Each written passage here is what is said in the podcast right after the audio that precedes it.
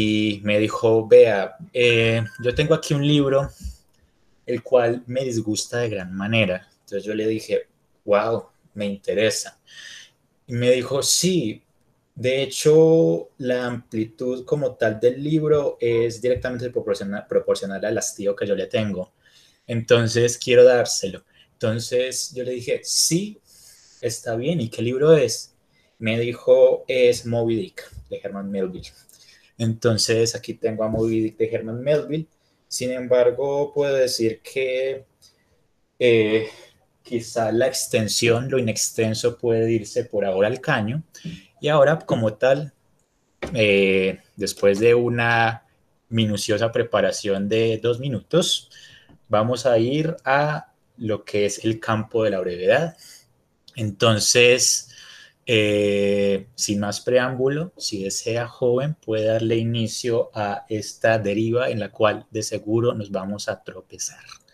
Entonces, Buena tarde, joven. ¿Cómo está? ¿Cómo le ha ido? Hola, Joan.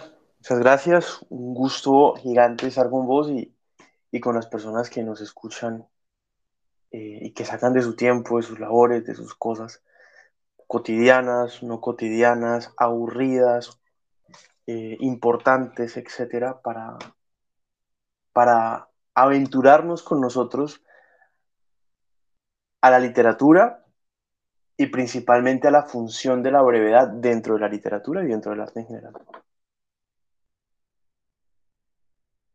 Listo, joven. Bueno, eh, de hecho, como su merced lo decía, hoy vamos a tocar un tema el cual para muchos es bastante bueno porque hoy en día estamos en la sociedad de la brevedad, la brevedad del tiempo de los encuentros, la brevedad de la generosidad, la brevedad del sueño, porque inclusive el desvelo es algo que muchas veces el adolescente promedio escoge por voluntad propia, por su propia abolición. No sé para qué, quizá para ver pornografía a las 3 de la mañana o algo parecido. Sin embargo, existimos en esta sociedad de la brevedad que a su vez corresponde a una literatura o un apriorismo de la literatura que quizá entendía de mejor manera este arte de la brevedad, no como hoy en día con los ejemplos que ya he dado. Entonces, hoy en el programa tenemos a una persona muy especial, ya después de esta breve introducción, él nos dirá quién es y después de que él ya nos dé su introducción, vamos a comenzar de lo mínimo a lo máximo de lo realmente básico hasta lo realmente complejo y vamos a ver si en estas dos horas o tres horas que tenemos vamos a poder hablar de algo con coherencia. Sin embargo, el joven maneja muy bien esa parte, así que, joven. Eh, eh, bueno, sobre quién soy. Eh, esa es posiblemente la primera pregunta que se hace el ser humano cuando adquiere conciencia y lo experimenta a priori con sus sentidos, con su cuerpo, luego con su entorno.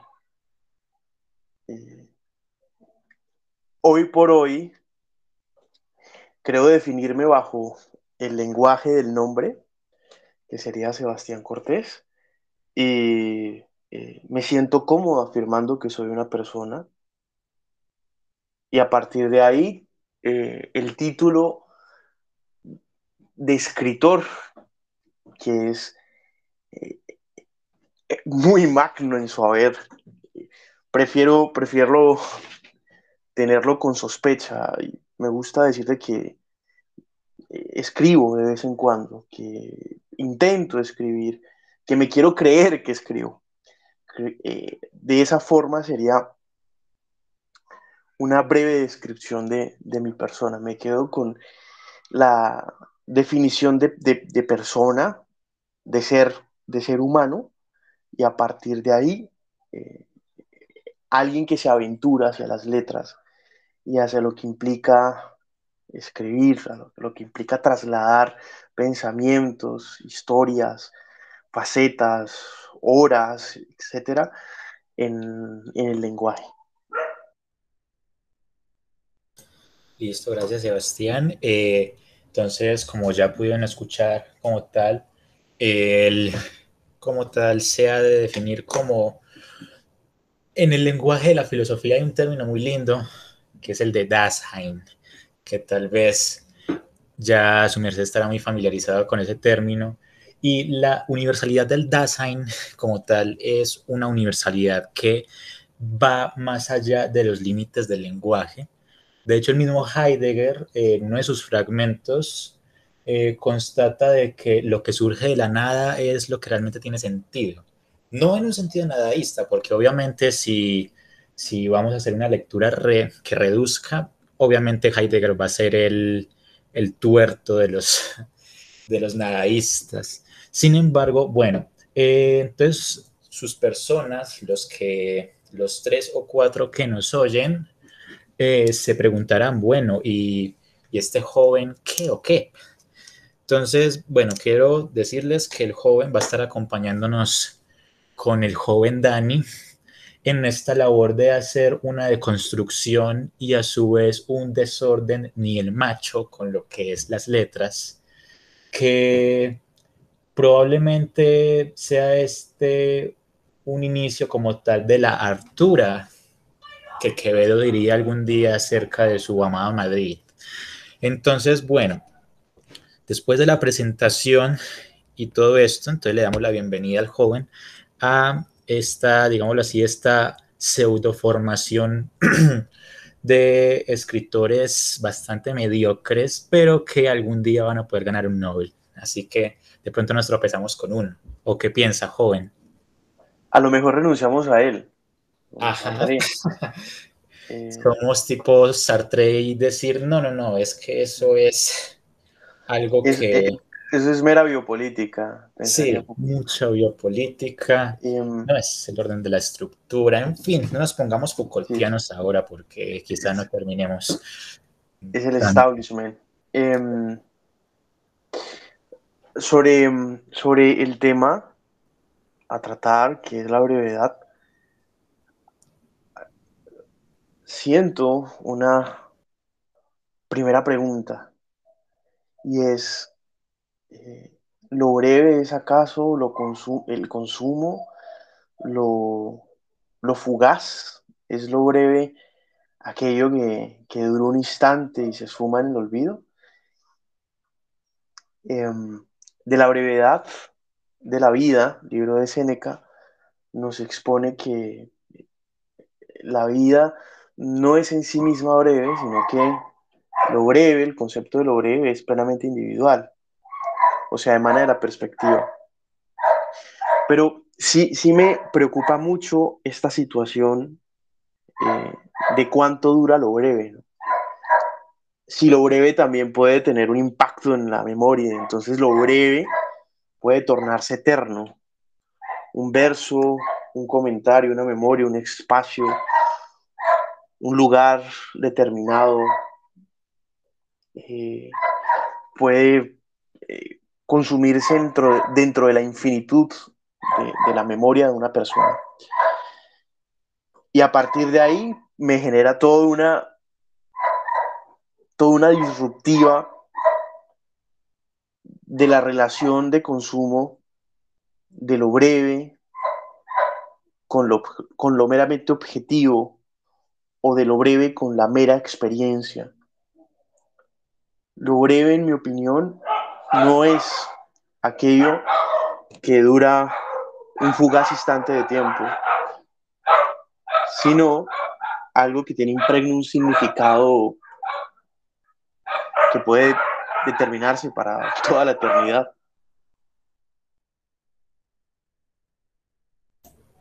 Listo, vaya definición de lo que es lo breve y coincido con usted.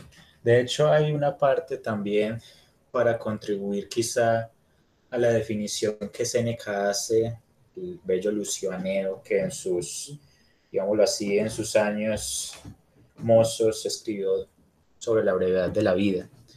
Él decía que a su vez esa brevedad no tenía que tomarse tanto en ese sentido literal, sino que esta como tal iba a efectuarse por medio de digámoslo así, del tacto de la voluntad humana.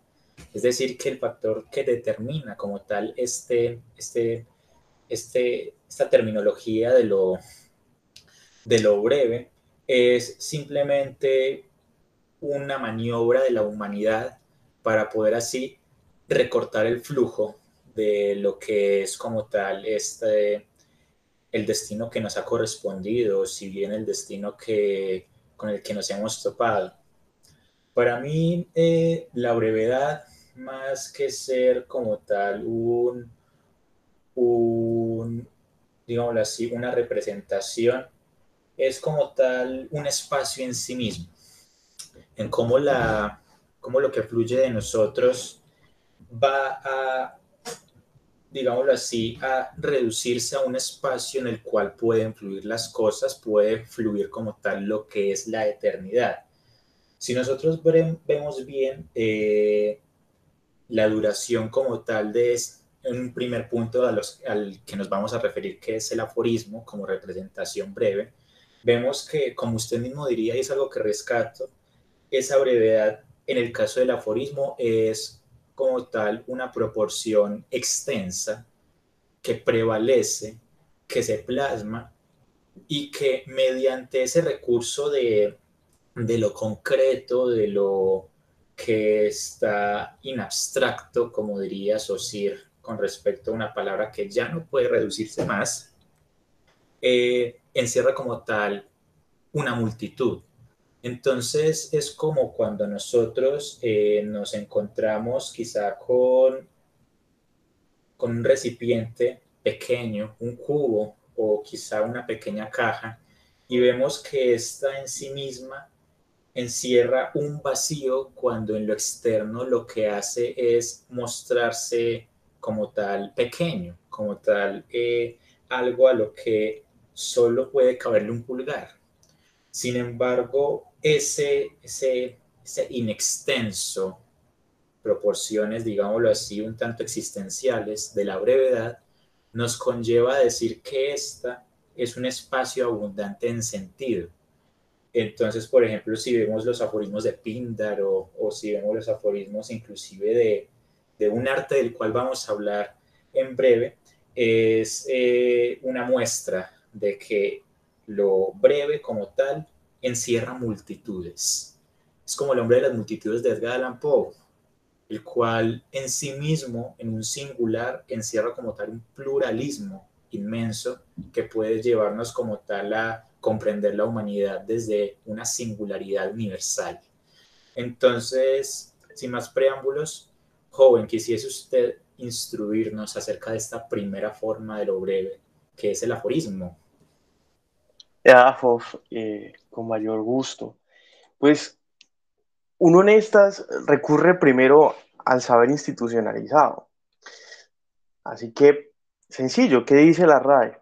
Sí, la RAE nos dice que el aforismo es una máxima o sentencia que se propone como pauta de alguna ciencia o arte. Eh, la gran diferencia que existe del aforismo como máxima o como modo de proponer un verso conciso y concreto sobre algo es el sabor a ejecutorialidad, a, perdón, a lo ejecutoriado.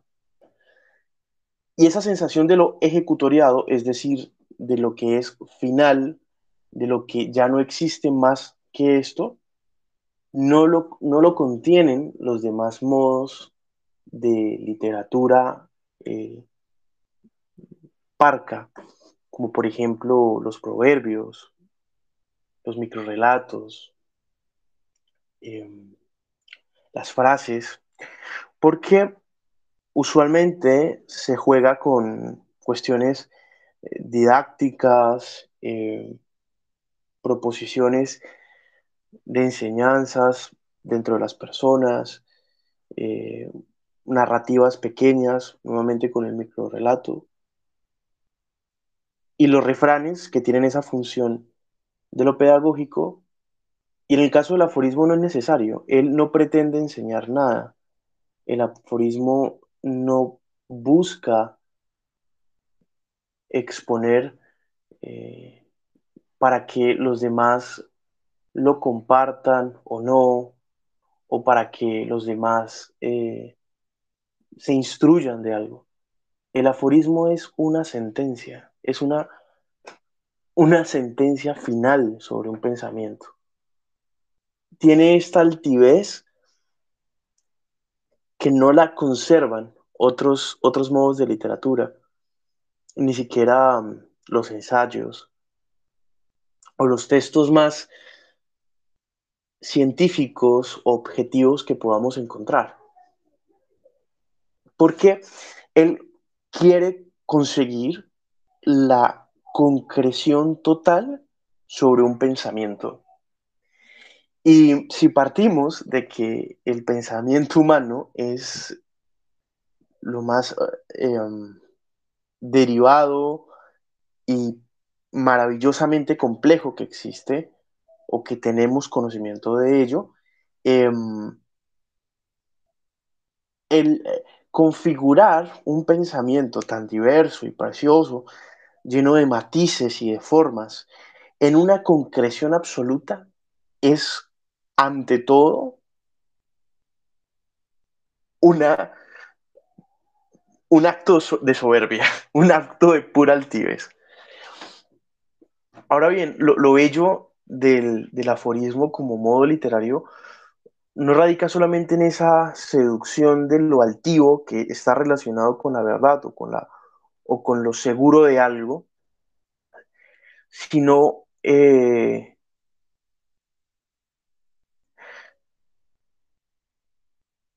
que el lenguaje es valioso, como, como diría Dani, es valioso más por lo que calla que por lo que dice. Así que cuando uno lee la sentencia que hizo X o Y autor sobre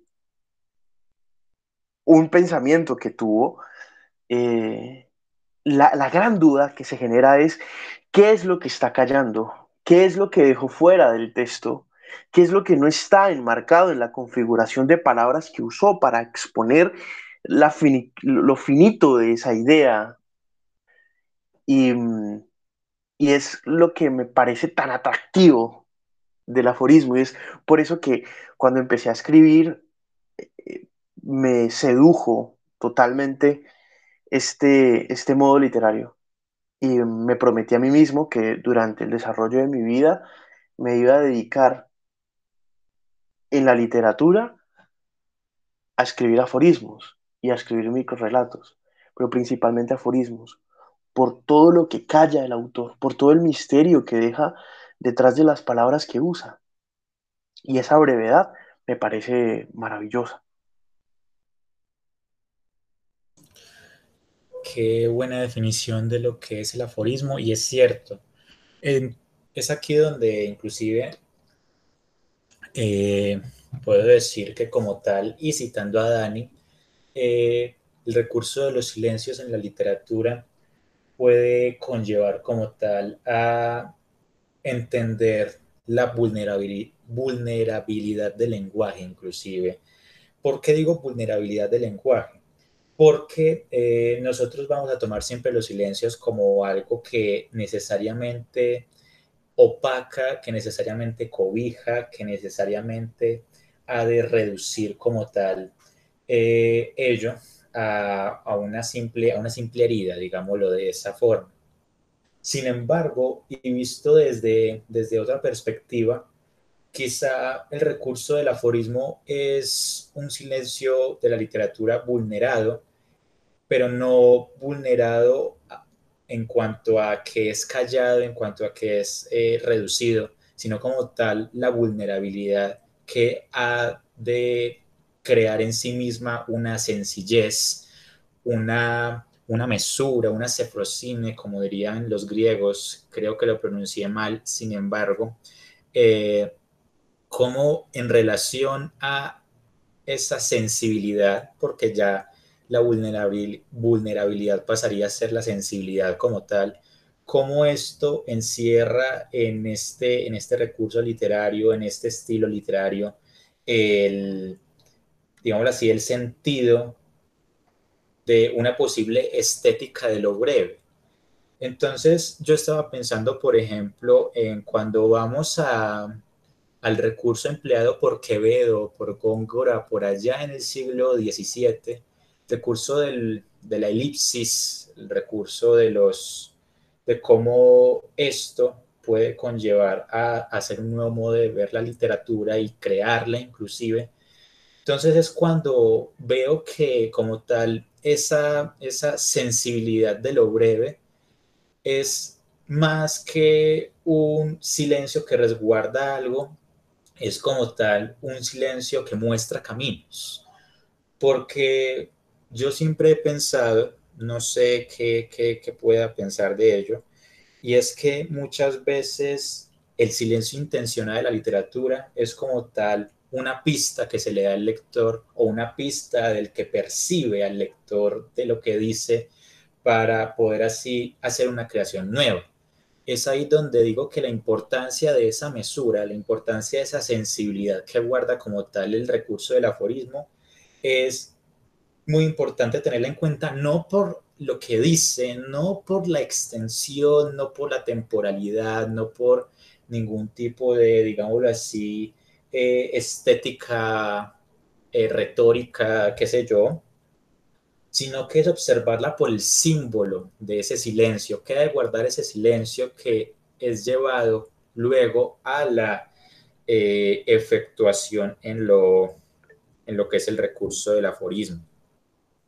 Después de este recurso gongoriano implementado para dar mi punto de vista, entonces, dígame, joven, eh, ¿qué, puede seguir después de esto? ¿Qué, ¿Qué secreto es el que se emplea para hacer el aforismo? ¿Qué, puede, decirse de ese, de ese trascendentalismo, si se puede decir, del aforismo? Rescato dos palabras que me comentas y es secreto y símbolo. Partamos de algo. El arte se puede reducir a un término sencillo y es expresión. ¿Sí? Uno sabe que existen siete tipos de artes, bellas artes, y en definitiva hay muchas formas de expresión artística también, pero el arte es en esencia, en su pureza, esa expresión. Y cuando escribimos, eh, cuando componemos música, cuando cantamos, cuando bailamos, lo que hacemos es expresarnos. Y esto es muy necesario, la labor de la expresión, por la soledad intrínseca en que se encuentran los individuos y por la necesidad de, de aventurarse hacia algo externo, de aproximarse algo que nos saque de la separatividad que nos divide, citando a Fromm, y es em, eh, eh, la búsqueda de ser comprendidos. Eso es el arte, la búsqueda de que alguien pueda sentir siquiera un poco lo que yo vivo. Así que esa sensación de búsqueda trae consigo el secreto, y se vale del símbolo para poder concretar ese viaje de, del, del artista hacia aquel que lo observa o que lo escucha o que lo lee. Em, ahora, el aforismo como forma de arte, como modo de arte y como modo literario dentro de la bella arte de la literatura, tiene la particularidad de lo que para mí es lo esencial de, este, de esta forma de escribir. Y es el respeto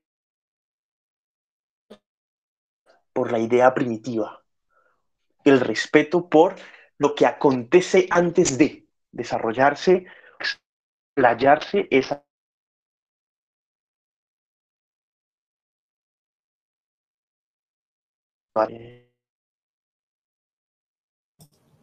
Joven, ahí se le está cortando un poco. Se le, ha, se le ha recortado un poco la idea.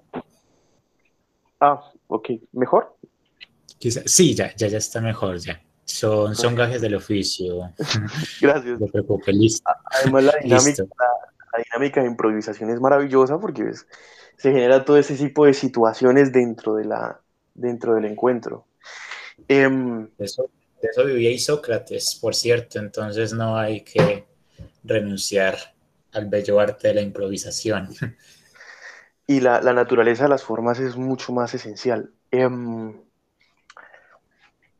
es, es, más pura, es más transparente. Así que a, la hora de escribir un aforismo, lo que siento que se respeta es la idea primitiva. Es decir, lo que acontece antes de... Em, ¿Cómo es eso? Cuando uno quiere expresar algo ante el mundo, eh, pasa por un periodo de meditación preciosa, en el cual eh, hay todo tipo de intrigas y de preguntas. ¿Será que esto vale la pena ser escuchado, ser leído o ser visto? ¿Será que estoy explicando algo? ¿Solamente estoy diciendo una redundancia?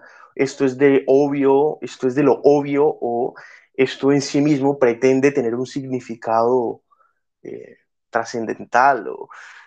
Toda esa serie de inquietudes que vive aquel que expresa, no solamente es aquel que escribe, sino aquel que expresa ese preámbulo en donde la idea primigenia, es decir, lo que quiere ser expresado, se filtra por esas preguntas, para mí es precioso porque ahí eh, se está configurando la expresión, se, está, se le está dando forma y se le está buscando llevar, o sea, se le está buscando filtrar hacia el mundo de afuera, hacia el mundo de lo ajeno, hacia lo que no es propiamente nuestro, ¿no? que es el interior. Mm, así que en el caso de la expresión literaria, lo que se busca es configurar en palabras, que, son, que se componen de signos lingüísticos, configurar en palabras percepciones, ideas, pensamientos, experiencias, memorias, cualquier cosa que esté atravesando la cabeza. Y han existido muchas formas de esa expresión, desde las más rigurosas, podríamos mencionar los sonetos, por ejemplo, a las más liberales. Em, hay autores que se drogaban y empezaban a escribir cualquier desbaratada cosa que le llegara a la cabeza. Ahora bien, sobre el aforismo dentro de esta, dentro de esta percepción, es realmente maravilloso porque respeta esta idea. Es decir, el aforismo intenta concretarse tanto, intenta reducirse tanto, quiere llegar a ser tan parco que mm, busca la, mínima forma de llevar la idea primitiva.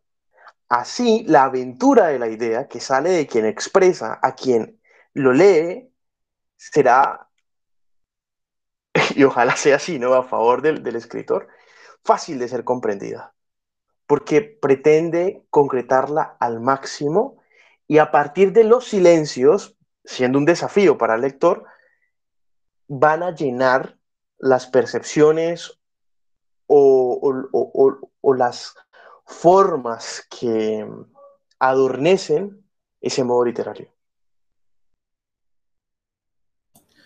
Sí, es muy, es muy, es muy asertivo porque lógicamente el aforismo como hablábamos anteriormente, el aforismo más allá de ser como tal una expresión, eh, un recurso, es como tal, mm, digámoslo así, un, un reto como tal. Y rescato mucho la idea de la meditación primera, porque lógicamente, y no siendo tan idealista, de hecho, el preámbulo de la gran esencia de lo que son las letras siempre va a estar encerrada en un primer momento en su momento de gesta. O sea, yo diría que, por ejemplo, ello no es solamente con el aforismo como tal, sino que es como tal con toda expresión literaria que pueda nacer de algún tipo de ingenio. Entonces, por ejemplo, ahí está, digámoslo así, el simbolismo de cómo el silencio es más allá que, digámoslo así, una nada lingüística. cómo el silencio encierra algo más que solo una pausa, que solo un, un digámoslo así, un momento de oscuridad, inclusive para otros va a ser la representación como tal de la oscuridad misma, ese silencio que siempre va a estar inclusive enlazado con el posible factor cromático del sin color. Pero más allá de eso, y es lo bello de este tema, es la cuestión de que ya mm, vemos el silencio no como suspensión, no como epogeo, sino que lo vamos a ver como eh, otra alternativa de lenguaje, otra alternativa de cómo, de cómo esto puede llegar a, a, crear nuevas, digámoslo así, nuevas cosas, como este en sí mismo es un lenguaje, como este en sí mismo es, digámoslo así, el momento de creación. Inclusive vemos, hay un fenómeno particular como tal en la, en la mitología, en una lectura personal, y es como al momento de narrar como tal el hecho, el hecho mítico, este encierra en sí mismo silencio. No es hasta el momento de, digámoslo así, un despoje total del fenómeno mitológico, del mitologema, que llega el lenguaje.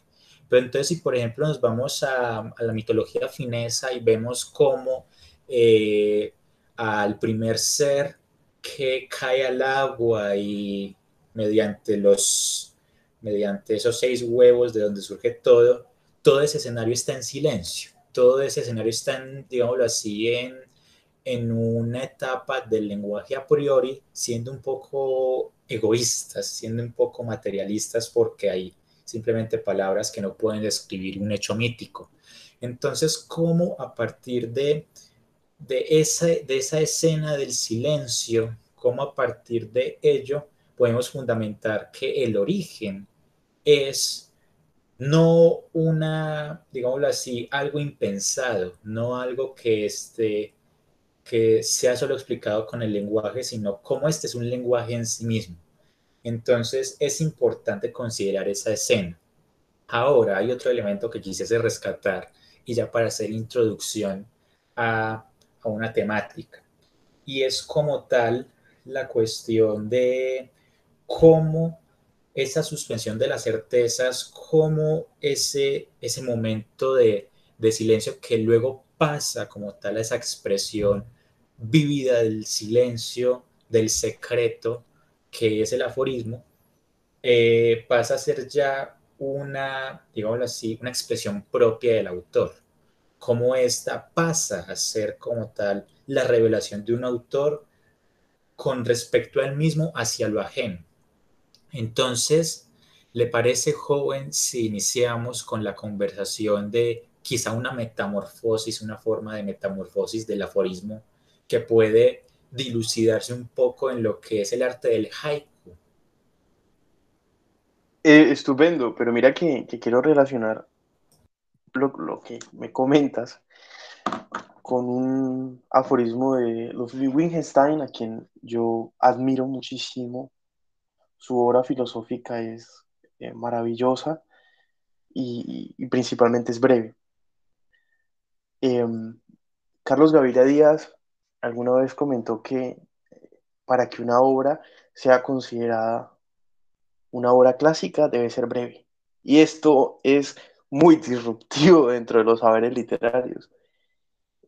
Tú iniciaste la conversación em, citando a un libro que es predominantemente extenso y en realidad se tiene el concepto de que entre más extensa sea una obra, eh, más clásica es o, o, más significado tiene. Em, así podríamos mirar la Ilíada, la Odisea, Ulises de Joyce, y son obras extensas en su haber. Em, bueno, entre otras, muchísimas, eh, Guerra y Paz de Tolstoy. Em, pero encontrar una obra breve y que al tiempo sea una obra maestra es difícil. Y dentro de esas obras maestras, al menos de la filosofía, considero los aforismos de, Wittgenstein, y uno de esos aforismos nos dice que los límites de mi lenguaje son los límites de mi mente. Es posible que el lenguaje llega hasta donde llega la mente, hasta donde la percepción o la perspectiva, la interpretación de las cosas nos lo permita. Habría que entrar también a determinar si relacionamos interpretación del mundo con el lenguaje, pero eso es una discusión plenamente filosófica si es necesario, es decir, si es necesario el uso del lenguaje para poder interpretar el mundo que nos rodea. Mm. Sin embargo, para redondear algo dentro de las, dentro de las, dentro de las sinvergüenzuras de, las redundancias, las cuales siempre son muy seductoras, claro está, a lo, a lo, a Humberto Eco en, el péndulo de Foucault, em, sí, siempre es bueno observar al aforismo como un intento de concretar un pensamiento, de llevarlo a una sentencia definitiva, de buscar una forma de reducir tanto una idea que pueda ser concebida hasta sus eh, mínimas proporciones. Em, por lo tanto, siento amor por los aforismos eh, eh, debido a esto que es la necesidad de valorar lo que se dice, de entender de que economizar el lenguaje es un acto muy difícil, que callarse, guardar silencio y meditar suficiente un pensamiento como para reducirlo a tan solo unas palabras es un, acto atroz, es eh, una cuestión eh, terrible, es una tortura. Así que quien escribe aforismos debe entender de que se va a enfrentar a una tortura, que es reducir la idea hasta donde sea posible. Es eso muy cierto. De hecho, hay de las personas que creen que con una sola frase, con una sola, digámoslo así, una sola expresión puede concretarse lo que es lo, digámoslo así, lo absoluto de una perspectiva y no. La verdad, para los que nos están escuchando, eh, uno de los estilos más complejos de cultivar es el aforismo. De hecho, yo siempre he pensado como tal que el aforismo, eh, un punto más avanzado que la poesía, son expresiones completamente complejas. De hecho, yo alguna vez en mi osadía de, digámoslo así, de, de ¿cómo decirlo?, de iniciado en la literatura, por terquedad quise hacer un poema. Entonces lo hice detrás de un cuaderno, de una hojita, bien.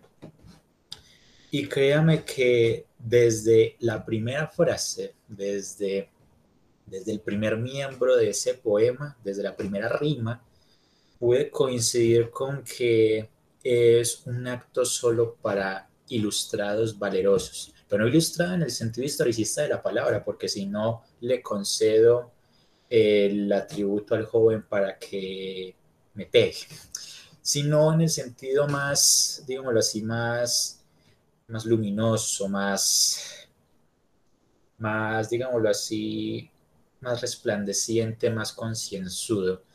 Hacer como tal un aforismo debe encerrar en sí mismo un carácter digámoslo así, de cuasideidad muy enmarcado, porque no cualquiera puede cultivar esa clase de estilo.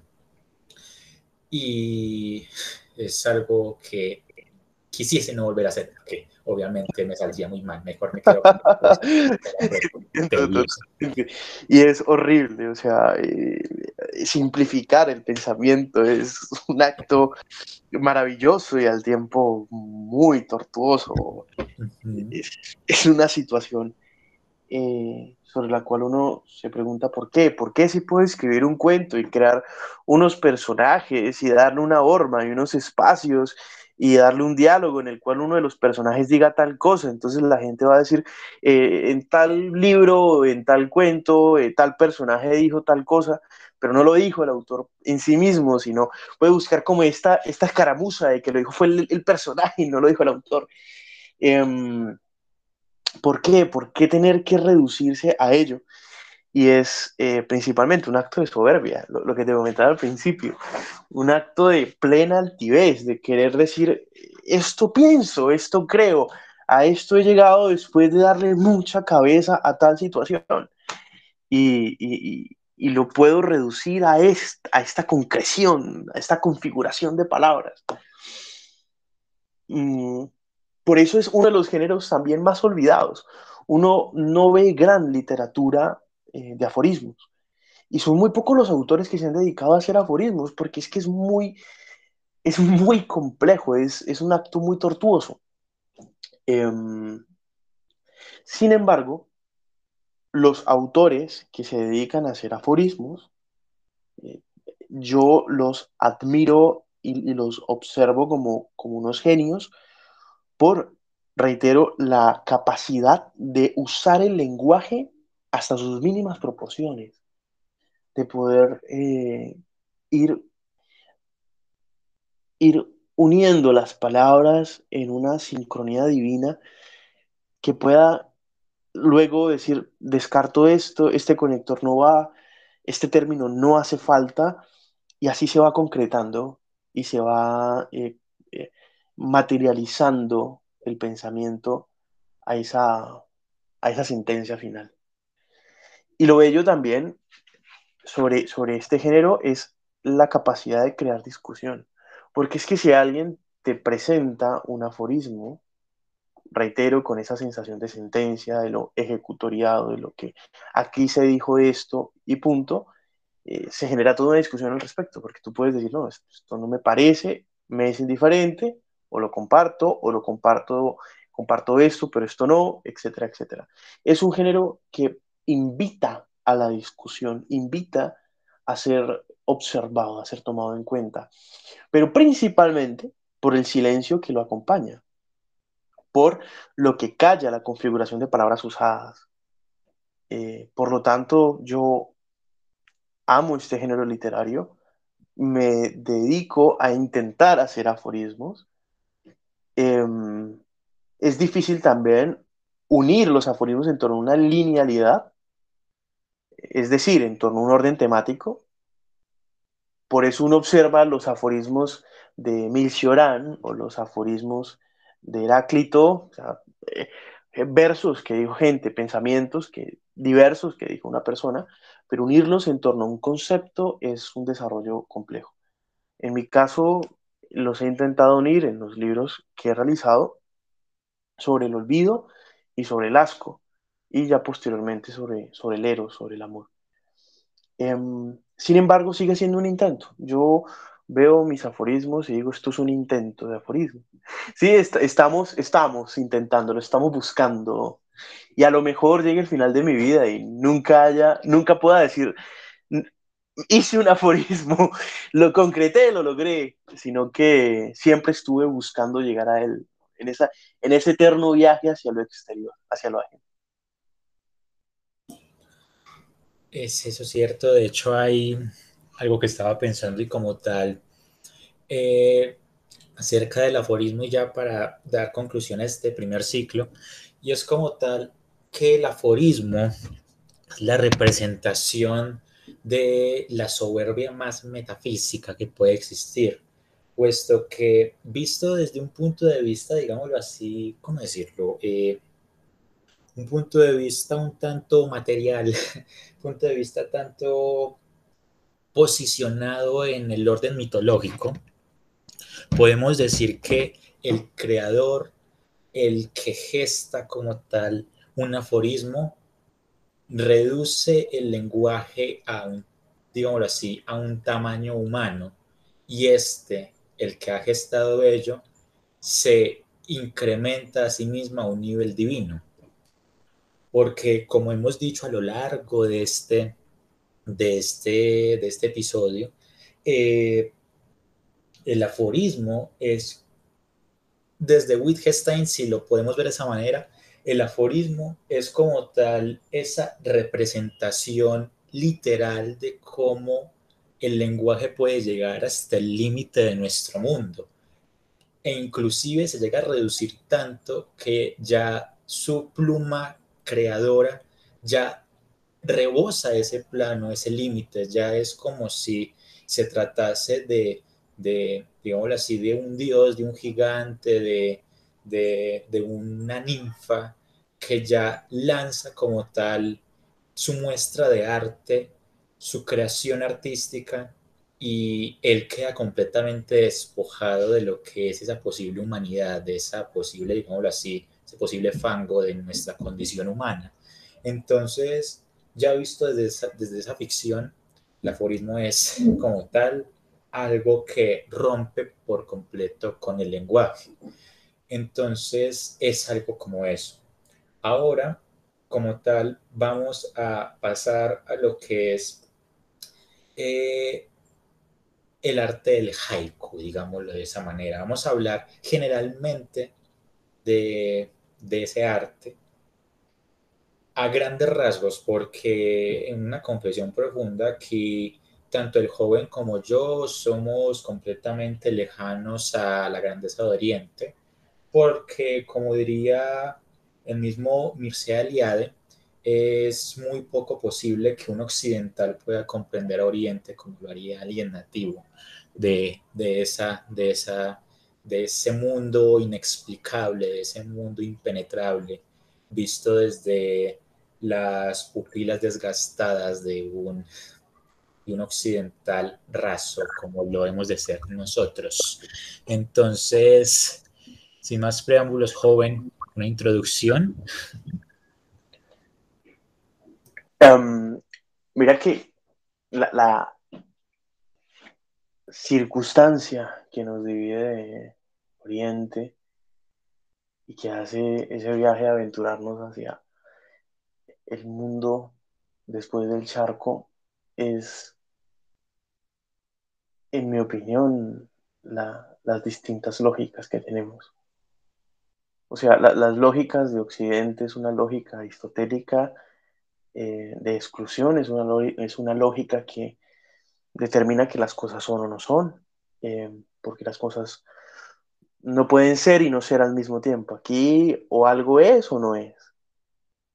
Eh, en cambio, en Oriente, desde su cultura hasta su mitología, hasta su desarrollo histórico, y claro está, sus bellísimas concepciones espirituales, las cosas pueden ser y no ser al mismo tiempo. Y entonces todo bifurca en un abstracto bellísimo, sobre el cual las conflictividades se ven inútiles. Mm, el problema de la lógica aristotélica es que invita a, un conflicto para determinar la verdad. Y, y en Oriente no es necesario. Allá el conflicto no visto, claro está, como un asunto de honor, sino el conflicto visto desde, desde quien tiene o no la razón, es una inutilidad, porque no es necesario. O sea, todo puede ser y no ser al mismo tiempo y todo puede encontrarse dentro de una circunstancia y a la vez no. Esa percepción de lo abstracto que nos cuesta tanto en este lado del mundo, para ellos es habitual. Y mm, la forma en cómo se eleva lo excelso esa lógica es la belleza y la estética de esa región. Y la estética máxima dentro de la literatura de Oriente, para mí, son los haikus. No sé qué, qué, piensas vos. Efectivamente, de hecho, mientras, eh, mientras estábamos discutiendo acerca de eso, pensaba algo. Si el aforismo es como tal el intento de concreción de lo que es el mundo, el haiku es como tal, mmm, digámoslo así, una cercanía muy, muy, muy enmarcada a esta empresa. Eh, en primera vamos a hacer como tal una breve definición de lo que es el haiku y su contexto. Bueno, el haiku es como tal eh, una de las una de, la una de las expresiones poéticas más, digámoslo así, importantes de la cultura japonesa. Eh, no solo por el hecho de la sapiencia que encierra, porque muchas veces, y aquí empieza la falencia de un occidental, es que todo lo de Oriente a nosotros nos parece extraño y por ende nos parece completamente inalcanzable. Cuando es bien sabido que un occidental con sapiencia y con otros elementos de la virtud humana podría llegar a ser, inclusive me oso a decir, mejor que un, un oriental. Sin embargo, el occidental siempre va a estar reducido a los caracteres empíricos de lo que es su existencia no pasaremos a discusiones de qué es mejor si racionalismo o empirismo, porque estaríamos aquí hasta dentro de ocho días. Entonces, eh, entonces, entonces, como tal, vamos a dejar la discusión ahí. Sin embargo, regresando a los haikus, el haiku es como tal un modo de hacer poesía.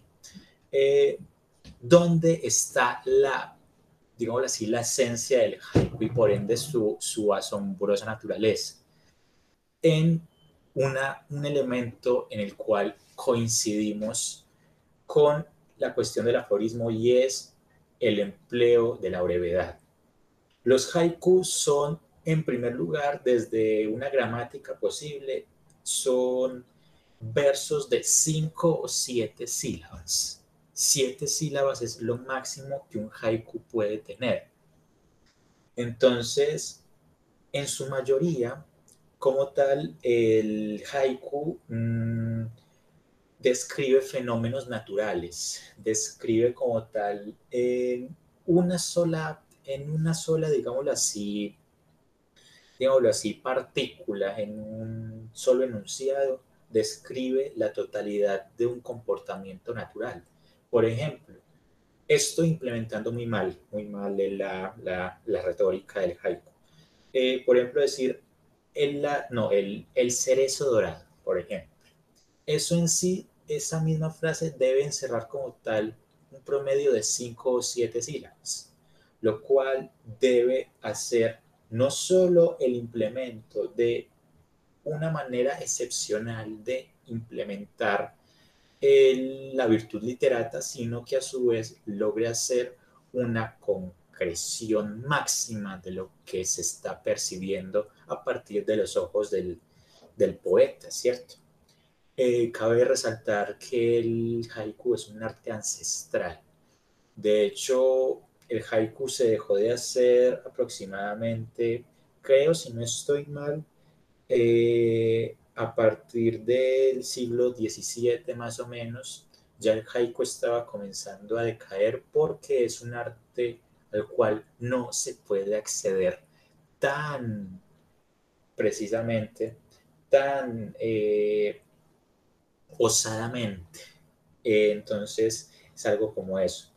Entonces, ya entrando a la parte fenomenológica de lo que es el haiku, el haiku es simplemente el, arte de la vista precisa, el arte de la contemplación, el, acto contemplativo que encierra con suma perfección lo que se ve. Nosotros claramente podemos ahondar como tal en el fenómeno de la, de la hoja que cae del árbol. Sin embargo, eh, es tan extensa la descripción que nosotros hacemos que simplemente no nos basta palabra para poder describir ello, lo cual hace que, digámoslo así, nuestro lenguaje, nuestra palabra, describir este fenómeno de la descripción, eh, se reduzca como tal a un, digámoslo así, una búsqueda desesperada del poder escribir con exactitud lo que queremos expresar de la caída de la hoja, ese fenómeno. El haiku lo hace a la perfección, no necesita más de tres palabras para poder describir de manera precisa el universal de un hecho en concreto. Entonces, bueno, no, no tengo nombres por ahora de poetas del, haiku, sin embargo, eh, son como tal fenómenos, un fenómeno que puede como tal ser la contraparte de la literatura de Occidente, podría decir. De hecho, aquí encontré uno de sus grandes representantes que es Basho. Basho es, creo que, el padre de este estilo, de este estilo literato, por allá en 1600, no recuerdo, eh, tuvo como tal esa iniciativa joven. Adelante. Sí, mira que en, filosofía del budismo zen hay un Shulhan que, que es para mí el autor más importante de la filosofía contemporánea hoy por hoy, hoy por hoy, vivo. Eh, ya hay en más filosofía contemporánea, pues hay muchísima, pero en la actualidad, en el, en el, orden de las cosas en la que estamos, la opinión de, de, este, de este coreano profesor de la Universidad de Berlín es indispensable para entender el mundo del hoy, el que se nos viene. Nos, nos trata el valor del de haiku y es eh, del haiku y es la no, la no, necesidad de darle un orden racional al mundo. Sí, porque es que él está, el haiku está contando o está narrando o expresando poéticamente un suceso natural que genera una impresión en el observador, como tú no nos, no, lo definías. Por lo tanto, puede ser una persona que está mirando un paisaje, la hoja caer, el, la, gota de lluvia, eh, una laguna, eh, a un perrito. Se pueden generar haikus en cualquier relación que tiene el observador con la naturaleza, con el fenómeno natural. Em, esto hace que a priori pareciera un género muy sencillo, ¿sí? Porque uno dice, pues, que entonces escribamos cualquier cosa que, que, estoy viendo, entonces estoy viendo la pared blanca y escribamos la pared blanca y ya creo. Y, es, y no es así, es lo solemne que hay detrás de lo, de lo breve, lo solemne que hay detrás del observador está buscando dentro de su poesía la manera de, de configurar esa eventualidad que observa. Eh, tú citabas ahorita a, a un autor de haikus yo quiero citar a otro, en este caso de nuestro lado del mundo, autor que es para mí el escritor más espectacular que he leído en mi vida, Jorge Luis Borges. Él en la, en la cifra escribe siete haikus. Me gustaría compartirles uno. Em, la vasta noche no es ahora otra cosa que una fragancia. Perfecto, sí, sí, de hecho había escuchado como tal de, la introducción de Borges a lo que es el arte del haiku. De hecho, de hecho hay unos, hay dos profesores que yo sigo en YouTube que se llaman Diego Ortega y, Diego Ortega y Sebastián Porrini, que hablaban una vez de los raritos de Borges. Entonces, entre los raritos de Borges, además de Joseph Conrad, además de, de Meinrich, el, el, escritor o el que adaptó el Golema, como tal, la narrativa moderna, entre otros, está como tal, entre esos raritos, el, fenómeno del haiku. Como Borges, que es, digámoslo así, un gran patriarca de la, de la literatura, porque más que nadie, él nos ha eh, instruido en la literatura de Oriente. Eh, para contextualizar un poco, para los que no entiendan, eh, o sea, qué verga con Borges, porque Borges habla de esto, pues sí, Borges es como tal uno de los grandes ilustradores de la literatura y de la cultura de Oriente aquí en, en por lo menos en este lado del charco de América Latina. Entonces, Borges, en su intento por hacer una demostración de lo que es un haiku, logró mostrarnos a la perfección lo que puede llegar a ser. Y aquí es donde digo algo acerca de esto. Y es que muchas veces nosotros al ver un haiku, quizá desde el conocimiento primero, como diría Aristóteles, podemos creer que el haiku es, digámoslo así, un recurso de, de descripción, un recurso descriptivo. Y como diría el joven Sebastián, no es solo eso. sino que debemos entender el haiku como un fenómeno contemplativo, como una, digámoslo así, un fenómeno estético, de cómo llega a mostrarse lo simple de la vida mediante un lenguaje simple. Entonces, por ejemplo, no es necesario que nos vayamos a, qué sé yo, a las grandes prosas del romanticismo o que recurramos al, digámoslo así, al insumo Melville que, que describe el fenómeno de la ballena blanca mediante 600 páginas. No es necesario, o mediante el fenómeno Joyce, que ojalá pudiésemos hacer un programa de Joyce. Eh, cómo a partir del haiku se puede escribir la simpleza, lo simple, de una, de una manera tan sublime que llega a igualar, como dice esta expresión, lo simple. Entonces, por eso digo y reitero que como tal, eh, el haiku es un reto a la literatura de Occidente, precisamente por eso cómo una cultura ancestral logra hacer lo que Occidente en sus letras no ha podido llegar a hacer. Es ahí el precio o el valor de Occidente mejor. Me disculpo por haber dicho eso primero, joven. Sí, claro, y mira que para mí es mucho más difícil escribir un haiku que un aforismo, porque uno apropió esa lógica eh, racional y, determinística del mundo que rige Occidente, pero comprender lo abstracto a través de la experiencia, de la sensación, de escribir un escenario, de darle las formas eh, preciosas, humildes que propone este tipo de literatura japonesa, es, una cosa, es, es un evento de realización como escritor muy bello. Mm, también comparto tu posición sobre Borges como aquel que nos invitó a ver Oriente desde la literatura. No solamente hizo acercamientos al haiku, sino que se aproximó hacia el budismo zen en varios de sus ensayos.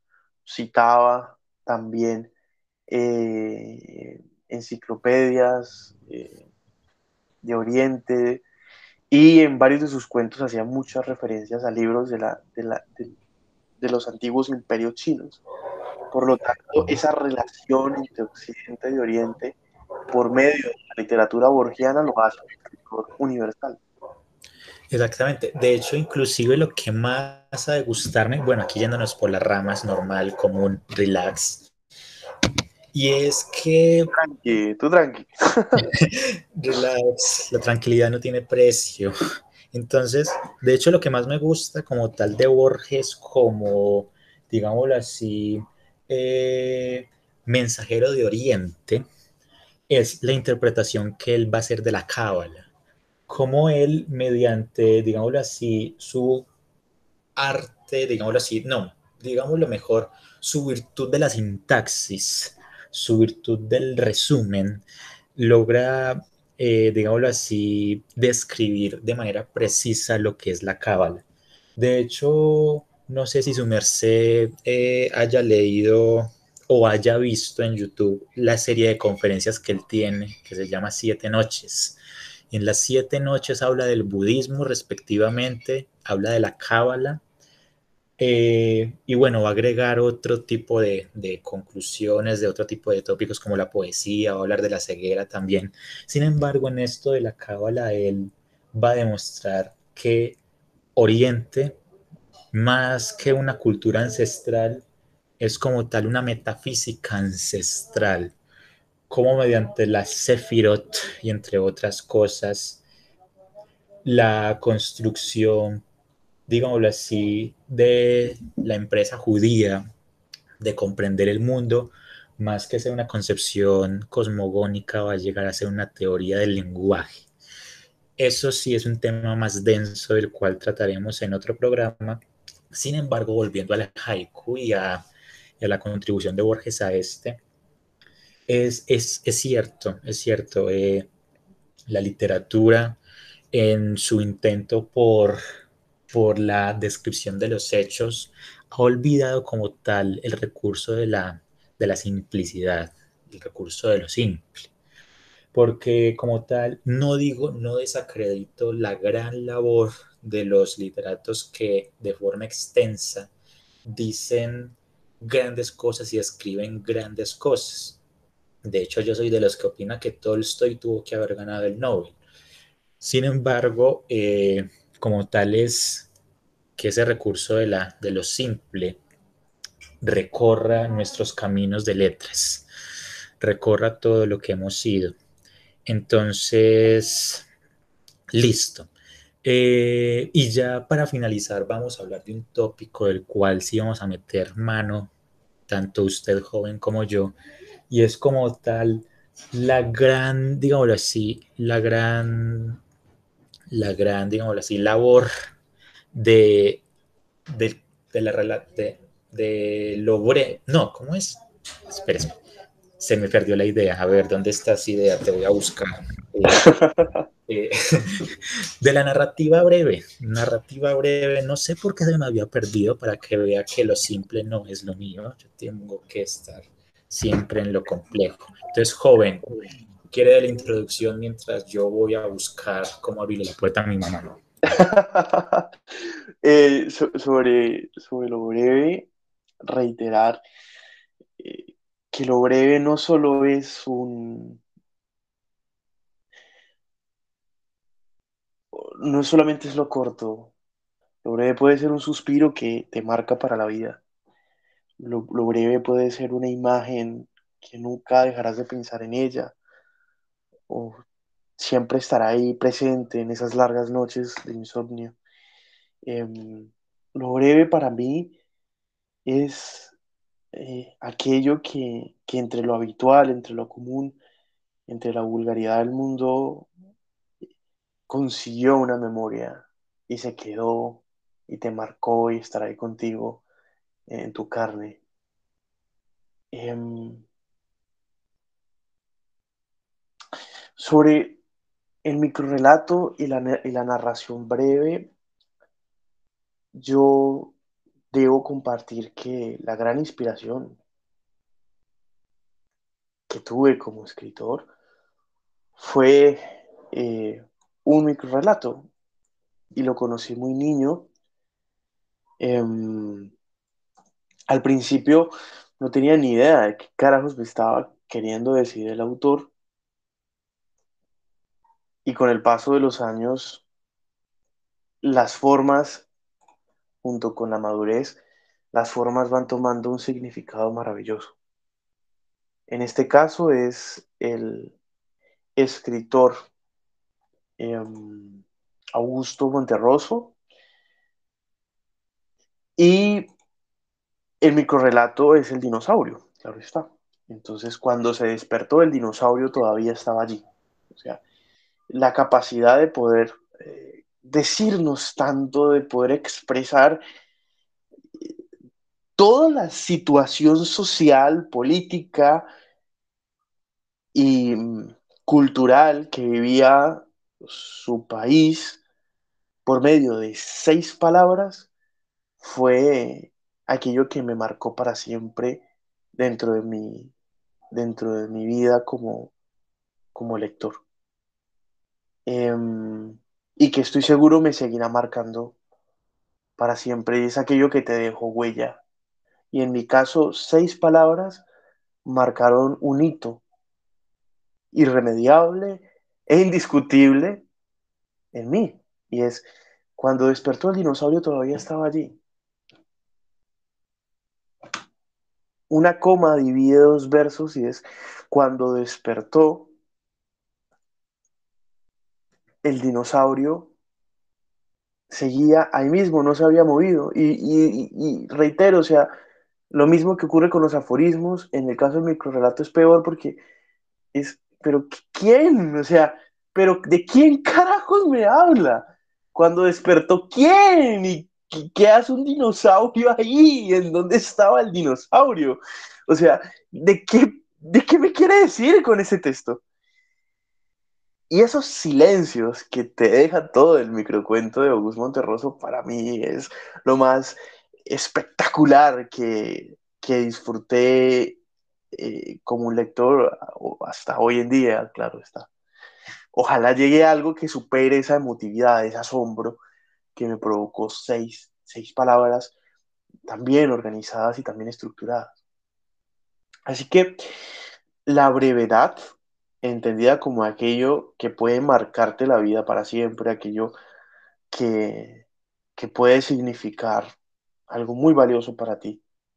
Eh, dentro del microrelato es la búsqueda del hecho más conciso, del hecho siquiera más universal, es decir, del hecho dentro de una narrativa que conglomera las distintas circunstancias que quiere narrar un autor. Entonces Augusto Monterroso podía habernos contado eh, y el sujeto descansó y luego cuando despertó el dinosaurio todavía se encontraba allí y el dinosaurio era azul, y, etcétera, etcétera. Pero no, el tipo se quedó nomás con esas seis palabras.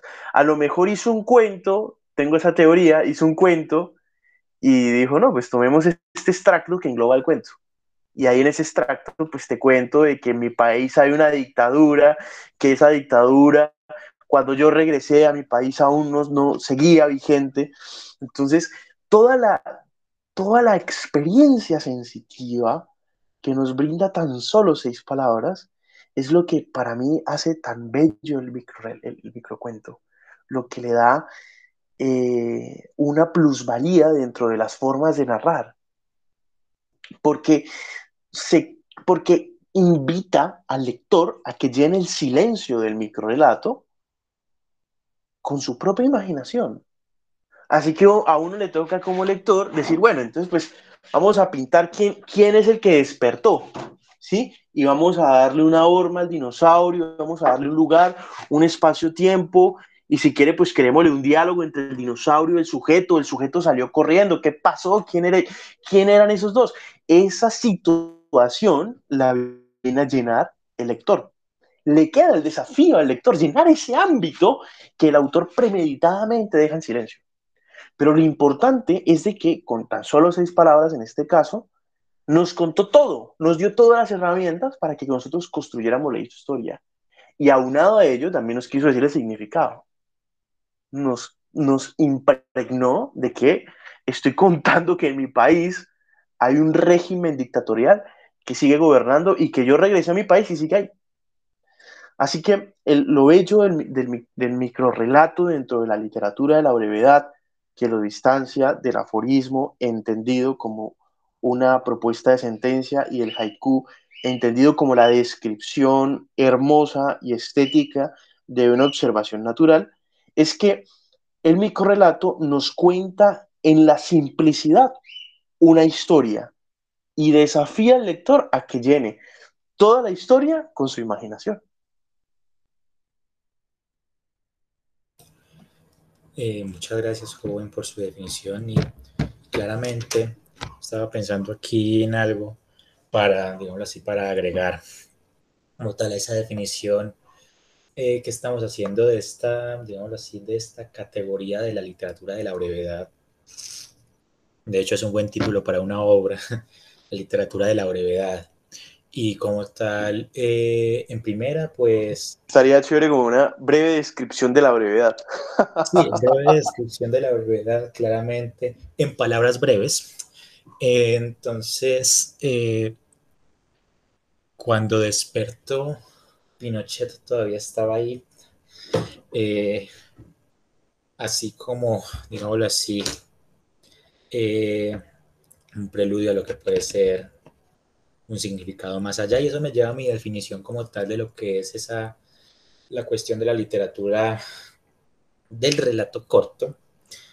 Si bien ya hemos visto las definiciones que le hemos dado al aforismo y al haiku, hay quizá aquí una dicotomía muy notoria.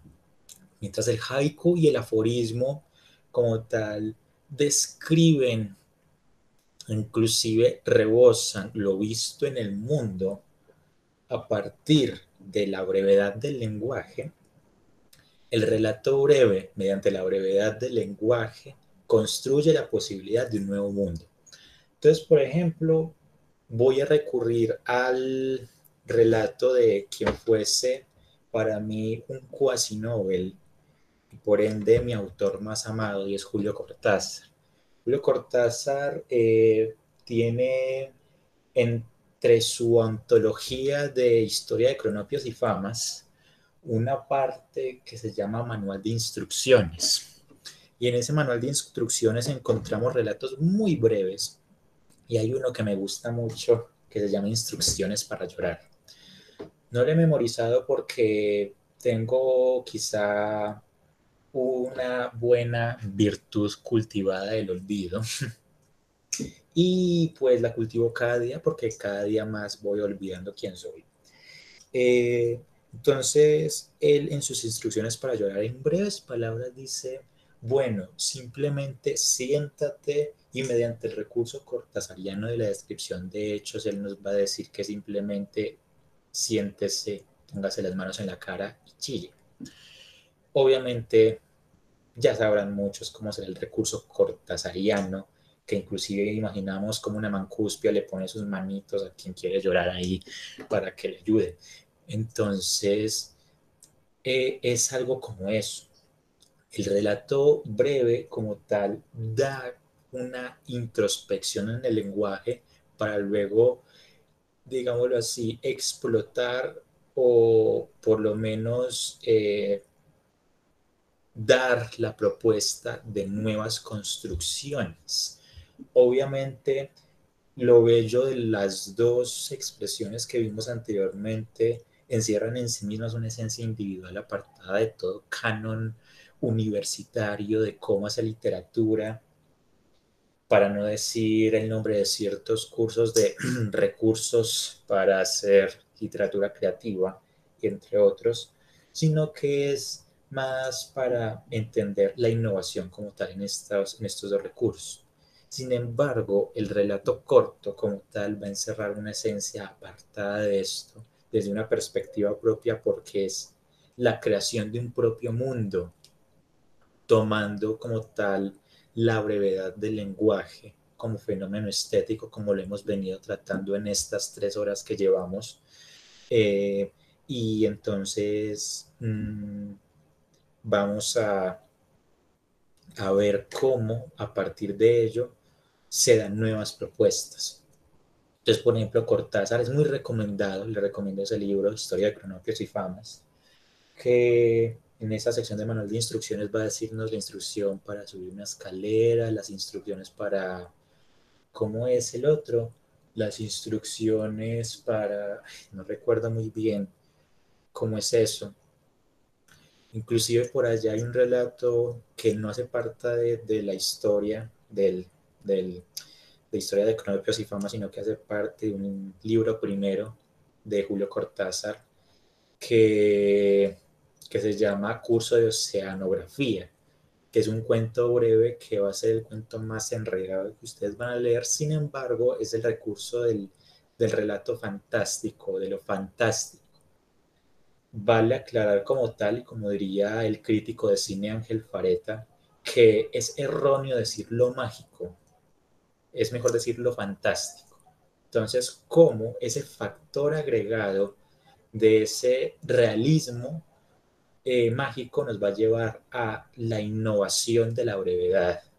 Otro elemento que la brevedad debe tener en cuenta para poder así hacer nuevos mundos a partir de ese hermoso arte de la simplicidad. Entonces, es algo como eso.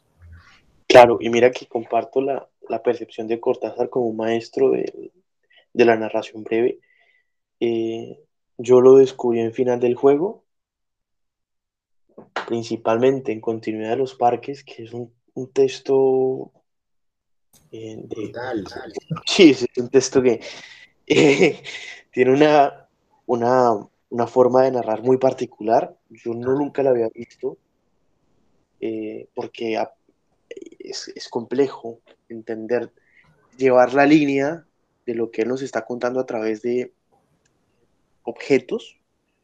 Entonces nos cuenta ese sofá en donde se encuentra, el señor leyendo el libro y que el libro entonces trata de una cabaña en la cual hay dos personas, una mujer y un hombre que están charlando y están conspirando la muerte del esposo de la mujer.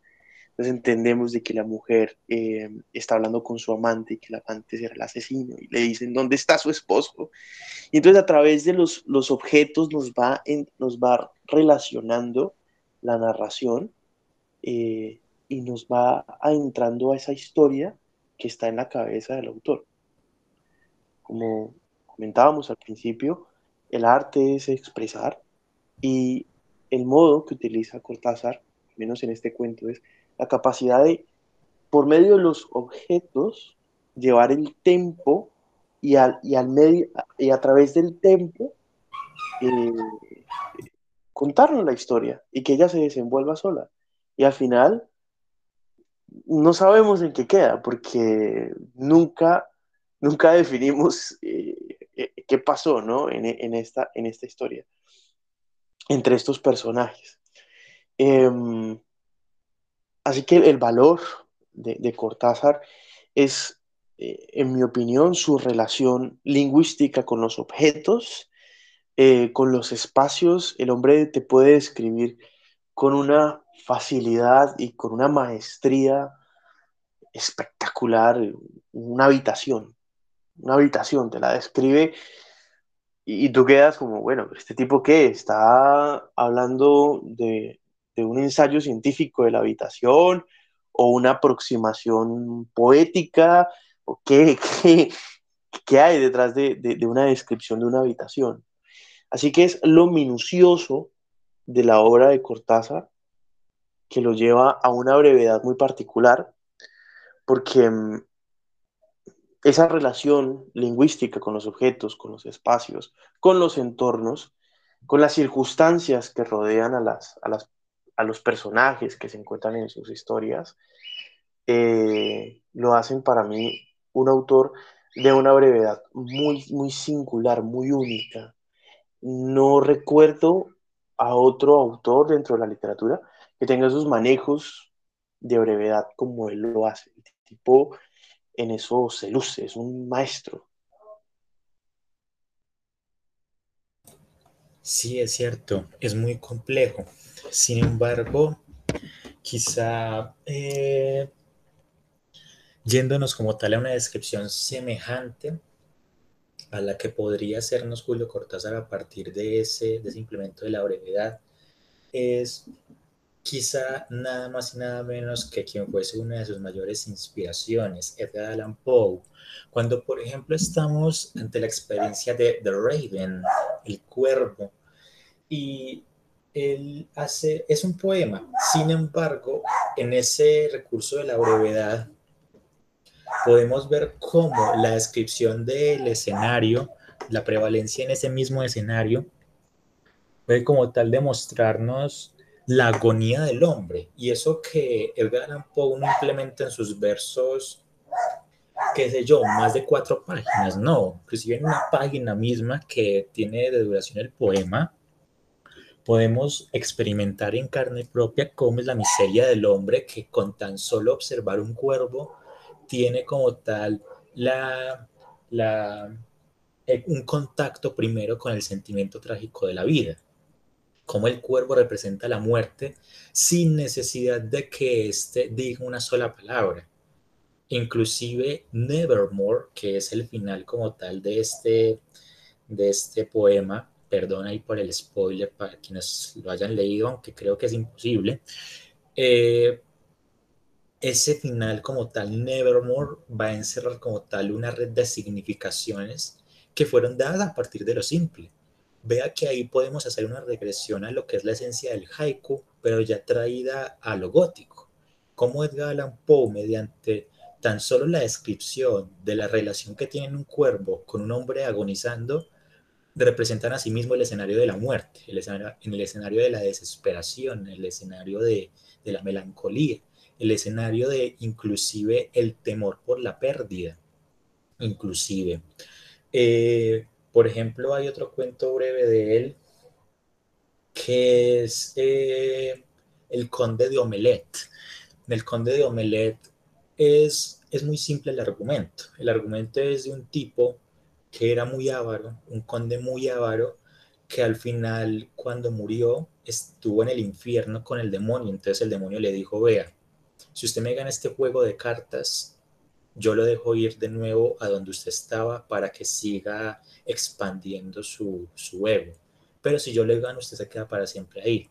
Y como por medio de una trampa, pues no voy a decir quién ganó, pero entonces en ese cuento breve, como tal, Conde de Omelette, eh, podemos ver que otra vez Edgar Allan Poe vuelve y juega con el recurso de la brevedad, con el recurso de cómo por medio de dos elementos ya puede hacer como tal una inmensidad que inclusive arrasa con la limitante de, del lenguaje que hace que el lector no esté en la situación, no demuestre empatía y que inevitablemente el lector se siente en ese juego de cartas.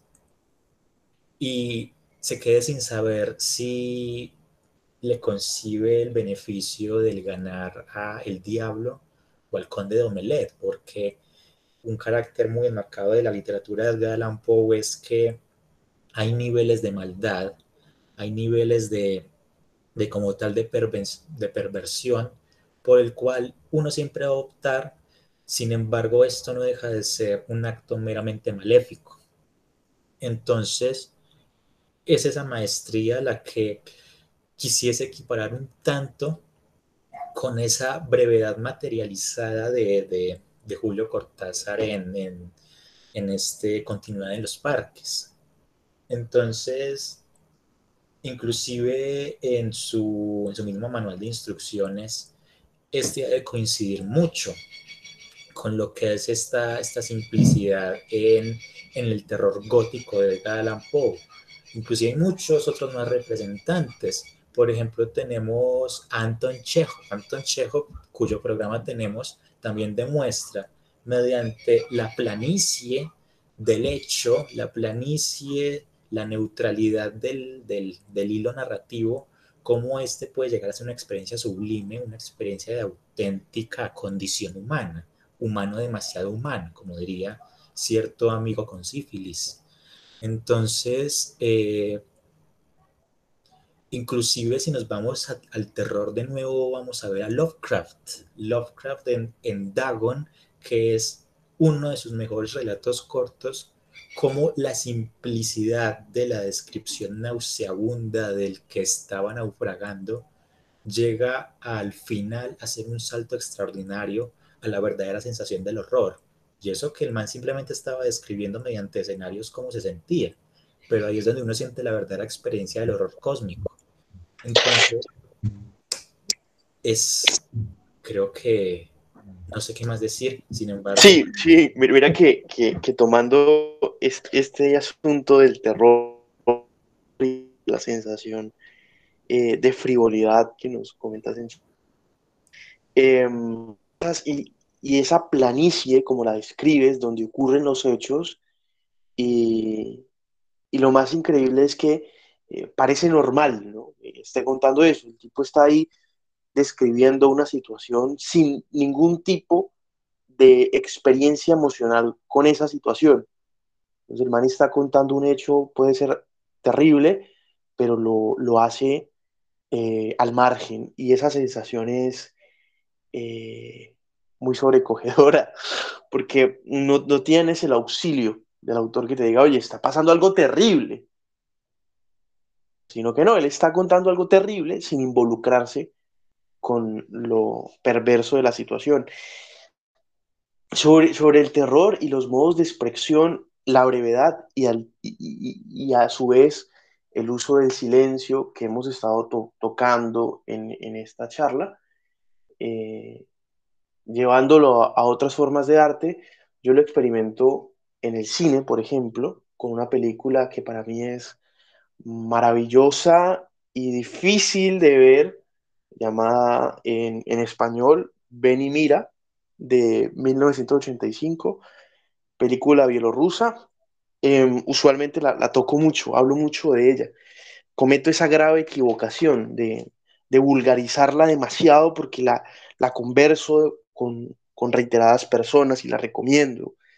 Eh, de Ellen Klibot, es, esa película es muy especial porque primero pues se usa la obra de Mozart, Requiem, eh, para, para armonizar la, la, banda sonora de la película. Eh, yo tengo una relación promiscua con la obra de, Mozart y principalmente con el Requiem y principalmente con la cremosa de Requiem. Para mí eso es la experimentación de, de, de, del, del, terror y el auxilio de, la búsqueda de, expiación del pecado que experimentaba Mozart a lo último de su vida. Entonces, utilizar la, banda sonora de Requiem, entre otras obras clásicas, eh, junto con la experiencia que nos brinda la película, en la cual se manifiesta desde la fotografía, desde los enfoques de cámara, desde la utilización de armas reales para realizarla, eh, hasta, los, hasta las características de los personajes, los momentos en que duran uno, dos minutos, el protagonista mirando a la cámara y no hace nada más que mirar a la cámara y uno ya quítese, hermano, pero ¿por qué me atormenta así? O sea, ¿por qué me hace esto? Es, ver esta película es un acto pleno de masoquismo, em, pero es muy necesario porque, reiteramos, es otra vez desde lo breve, desde el silencio y desde lo plano, desde lo frío, de lo que casi es ajeno a uno, te está contando el horror que vivieron los pueblos bielorrusos por la ocupación nacional socialista durante el desarrollo de la Segunda Guerra Mundial. Así yo eh, traslado más allá de las obras literarias que hemos tocado, eh, toco esta película por la fascinación que me produce debido a la capacidad de utilizar lo breve, el silencio y, configurarlo con la música de Mozart y principalmente con la obra citada, y además de utilizar los enfoques de cámara en los personajes y en los actores para que ellos duren uno, dos minutos sin hacer nada más que mirar a la cámara, en la cual nosotros podemos sentir el proceso de absorción que tiene el individuo cuando se enfrenta a una situación tan crítica y tan bestial como una masacre, eh, etcétera, y la forma en cómo él absorbe esa información, cómo él la percibe, esa experiencia está muy bien realizada en esta película y pues por eso la cito. Sí, de hecho, también en el cine puede notarse ese factor de la brevedad como, digámoslo así, como recurso para la experiencia cinematográfica, digámoslo así.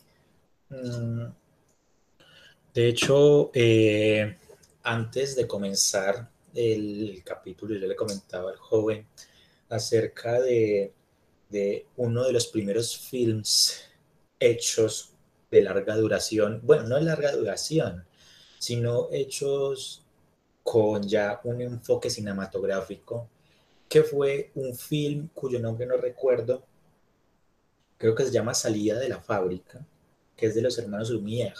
Los hermanos Lumière, como sabrán en un pequeño contexto, fueron como tal los principales fundadores de lo que sería nuestro cine, ¿cierto? Por allá a inicios de, de, siglo, iniciando la década del 20, lanzan esta salida de la fábrica que es, es muy simple, es muy simple el argumento, que es como tal una cámara puesta al frente de una salida de fábrica de mujeres que salían a su hora de almorzar y e inclusive por ahí pasa un perrito y entre otros animales.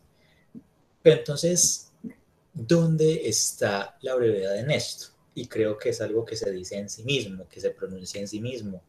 Es como tal la sencillez del cómo un cúmulo de pasos, un cúmulo de, de así, de, prisas, un cúmulo de entes que van dispersos a cualquier otro lugar, puede revelar así lo que puede ser una situación bastante eh, considerable, como lo es eh, cómo es la sociedad de la posguerra, porque como sabemos la, la Gran Guerra terminó en 1918 y este film fue solamente años después, o sea, no fue ni siquiera tan alejado, ni siquiera el preludio de la Segunda Gran Guerra Mundial, sino que fue como tal en esas inmediaduras, creo que fue cuando, cuando Joyce estaba próximo a su muerte y cuando Claude Debussy todavía hacía música.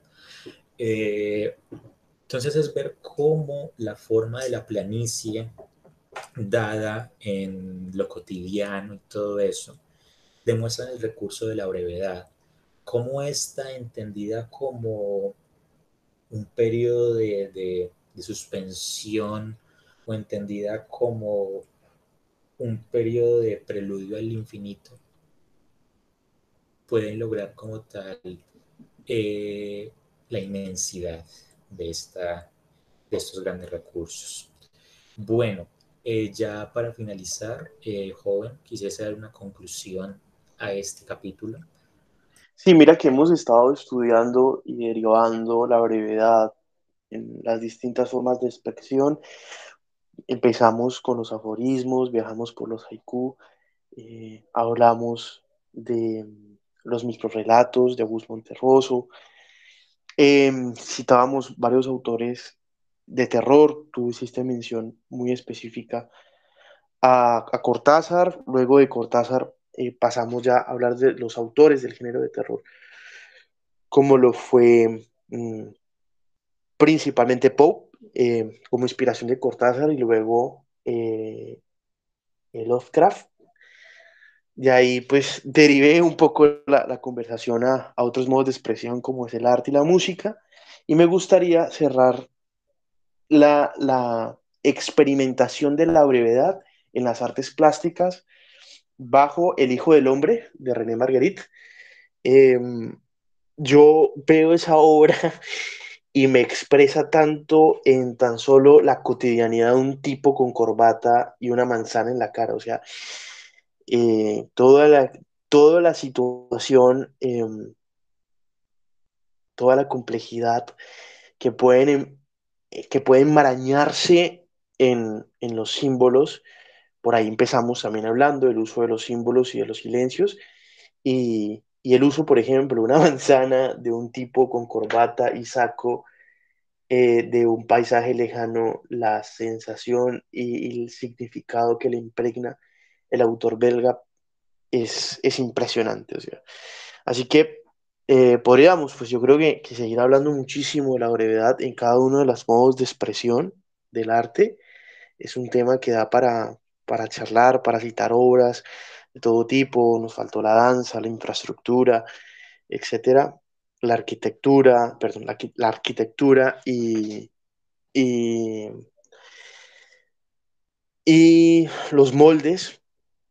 Mm, pero me siento muy contento de haber podido hacer como un, vistazo eh, general, ignorante a más no poder, claro está, de, la visión de lo breve, desde los aforismos, desde los haikus, desde los microrelatos en la literatura y luego una proximidad así rapidita, ¿no? De lo que es eh, lo breve en el arte en general. Listo, Sebastián, muchas gracias. ¿no? Y eh, ya que estamos en la zona de las recomendaciones, eh, usted hablaba como tal de, esta obra de, que nos describía.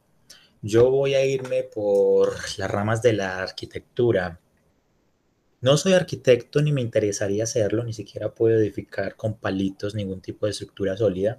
Sin embargo, eh, hay un, digámoslo así, un artista, a recomendar un artista en general, un nombre, que fue como tal eh, conocido con el seudónimo de Le Corbusier, Le Corbusier eh, en su forma latina y burda Le Corbusier, para los que no, digámoslo así, no, no entiendan, digámoslo, mucho de francés, empezando por mí. Eh, Le Corbusier, en su más simple expresión. Para eh, los profanos, los profanos en francés como nosotros. Los profanos del lenguaje, los, los montañeros. Entonces, es una invitación para que vean la composición de Le Corbusier como tal en el área de la arquitectura. Él fue como tal el que innovó a partir de la propuesta surrealista el cómo se pueden hacer construcciones. Inclusive se llega a un cierto futurismo, me causa escalofrío pensar en el futurismo porque pienso inmediatamente en Boris Pasternak, que hace si le podemos hacer un programa de seis horas. Eh, ese futurismo visto desde la arquitectura, como por medio de composición, de una composición de, de una casa campestre simple, con elementos simétricos separados unos de otros, puede notarse esa brevedad, el recurso de la brevedad. Porque a diferencia de, de la propaganda nacional socialista de lo que es el arte, siguiendo el fanatismo casi asfixiante de Goethe, de que Alemania tenía que ser griega, Le Corbusier, siendo un francés heredero de ese arte, decidió tomar el cubismo de Picasso y tomar la propuesta surrealista de, Giorgio de Quirico, de inclusive de, Dalí en sus, digámoslo así, en sus periodos más, más formales, para llevar eso al cómo elaborar infraestructura.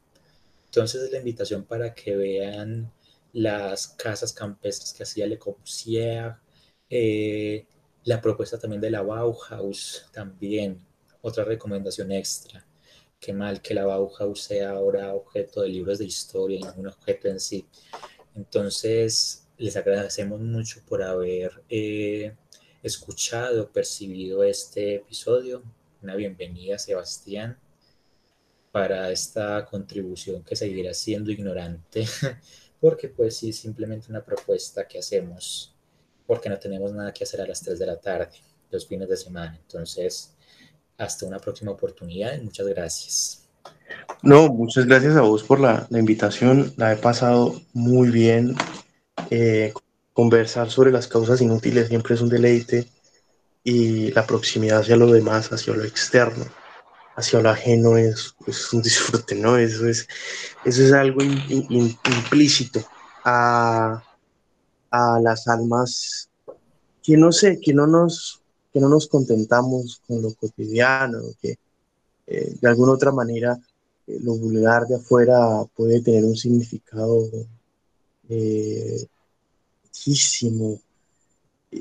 que, que, uno quiere experimentarlo y quiere expresarlo con los demás. Y entonces, cuénteme, cuénteme cómo fue el amanecer de hoy, cuénteme eh, cómo está el café de la mañana, cuéntame qué pensaste anoche, cuéntame qué soñaste.